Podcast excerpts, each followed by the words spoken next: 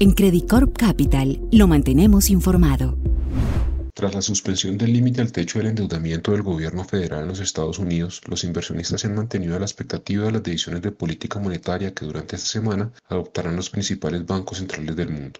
Respecto al precio de los activos, se destaca que los principales índices de renta variable extendieron el avance observado en las últimas semanas, impulsados tanto por el acuerdo respecto a la deuda federal como por el cierre de posiciones cortas. Por su parte, los mercados de renta fija reportaron estabilidad en los niveles de negociación observados en las últimas semanas, de forma similar a lo observado con el valor relativo del dólar frente a sus pares. En contraste, las cotizaciones de las principales referencias del mercado de materias primas siguieron bajo presión, destacándose la caída en la cotización del crudo, la cual ajusta un retroceso cercano al 15% desde inicios de abril de este año. Lo anterior se da en medio de la divergencia entre las perspectivas económicas planteadas por organismos multilaterales y las que se desprenden tanto de indicadores macroeconómicos como del precio de las materias primas. La semana anterior, la OECD publicó una actualización de proyecciones de crecimiento para la economía global. Aunque esta organización ahora espera que el mundo crezca 2.7% este año, una décima más de lo previsto en marzo, el informe destaca que será la cifra más baja desde la gran crisis financiera internacional, con excepción del año 2020.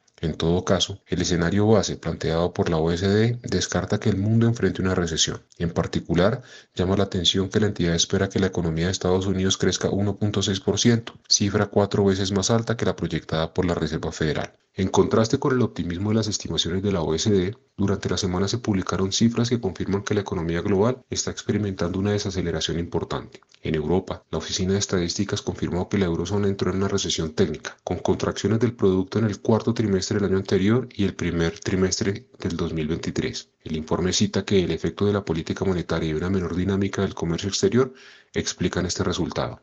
En China, aunque la información relacionada con el desempeño del sector servicios superó lo esperado por el mercado, las cifras de comercio exterior y la actividad manufacturera confirman una debilidad sostenida en la demanda externa. En el primer caso, en mayo de este año, la encuesta privada de gerentes de compra Caixin se ubicó en 57.1 puntos, superando tanto lo esperado por el mercado como el registro previo. Sin embargo, para el mismo mes, las exportaciones chinas se contrajeron 7.5% en términos anuales, por debajo de lo esperado por los analistas y de lo observado un mes antes. Este resultado se ve reflejado en una desaceleración no despreciable de la demanda global de bienes manufacturados, tanto de China como de otras economías asiáticas, entre las que se destacan Japón y Corea del Sur.